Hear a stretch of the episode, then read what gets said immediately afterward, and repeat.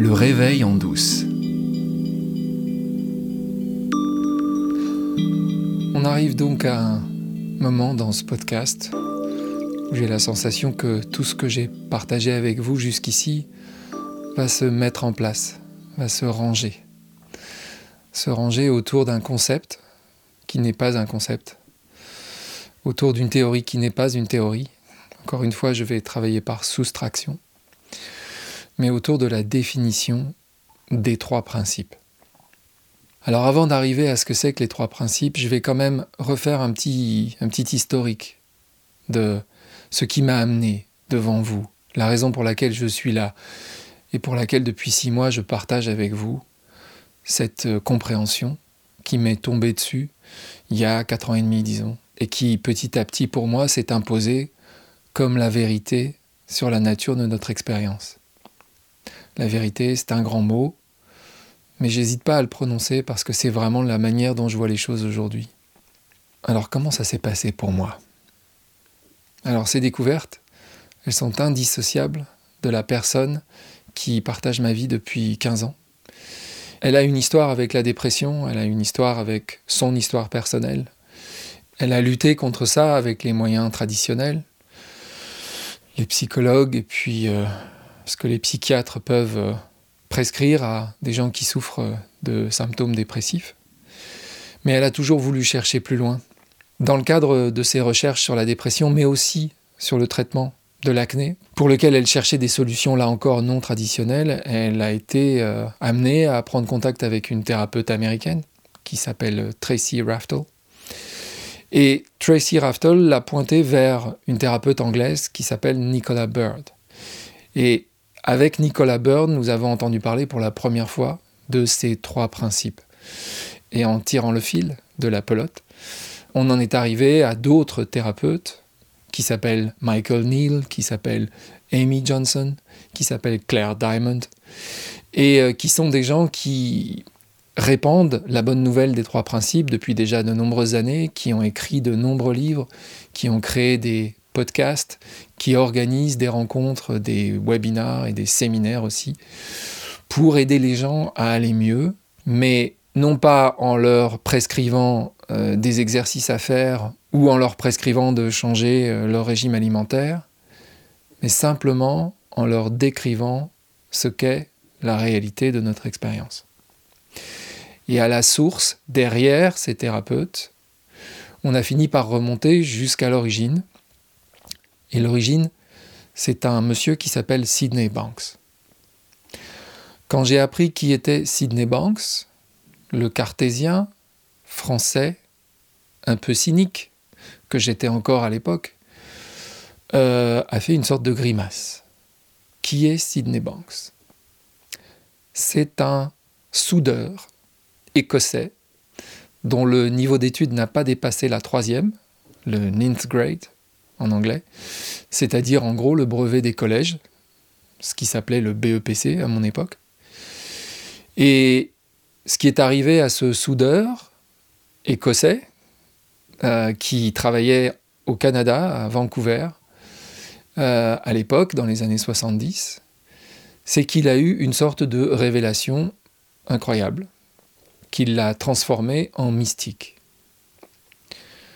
Qu'est-ce qui lui est arrivé? Un truc incroyablement banal. Il se posait des questions sur sa vie, des questions banales. Et un jour, quelqu'un lui a dit, Sidney, tu te poses trop de questions, tu n'as pas de problème, mais par contre, tu penses trop. Le genre de truc qu'on dit euh, dans une soirée comme ça. Et pour lui, ça a été un déclencheur incroyable. Il raconte qu'il a passé plusieurs jours dans un état de sidération. Il avait d'un seul coup capté que la réalité ce n'était pas ce qu'il lui arrivait, mais ce qu'il pensait de ce qui lui arrivait. D'où le titre du précédent épisode de ce podcast, Tu fabriques ta réalité. C'est la grande révélation qu'a eu Sid Banks. Il n'était pas du tout le premier à dire ça loin de là. Cette réalisation, euh, bien d'autres mystiques l'avaient eue avant lui. Il existe dans toutes les traditions spirituelles de l'humanité un courant pour dire à peu près la même chose que ce que Sid Banks a découvert.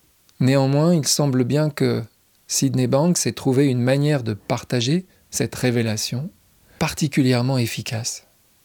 Et c'est lui qui a mis cette révélation sous la bannière des trois principes. Mais au départ, il n'avait même pas appelé ça les trois principes. Si vous cherchez Sidney Banks sur Wikipédia, vous n'allez pas le trouver. La seule entrée qui vous amène au nom de Sidney Banks, c'est une entrée qui s'appelle Health Realization.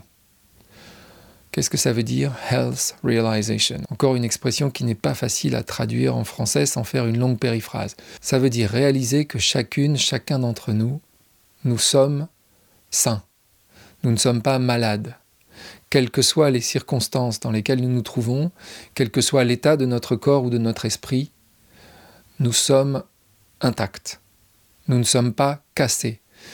Et même, nous ne sommes pas cassables.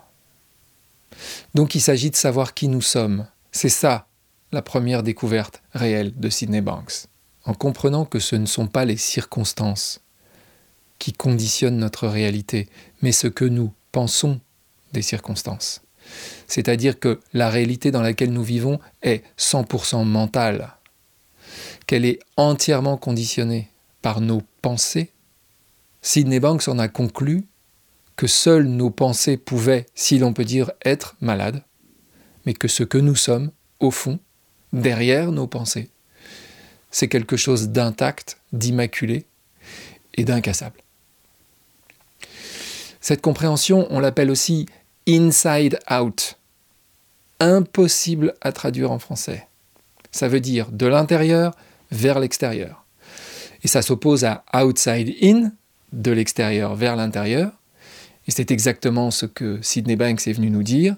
Notre réalité ne se construit pas de l'extérieur vers l'intérieur, outside in, mais de l'intérieur vers l'extérieur, inside out. C'est ce que nous pensons de ce qui nous arrive qui crée la réalité de ce qui nous arrive.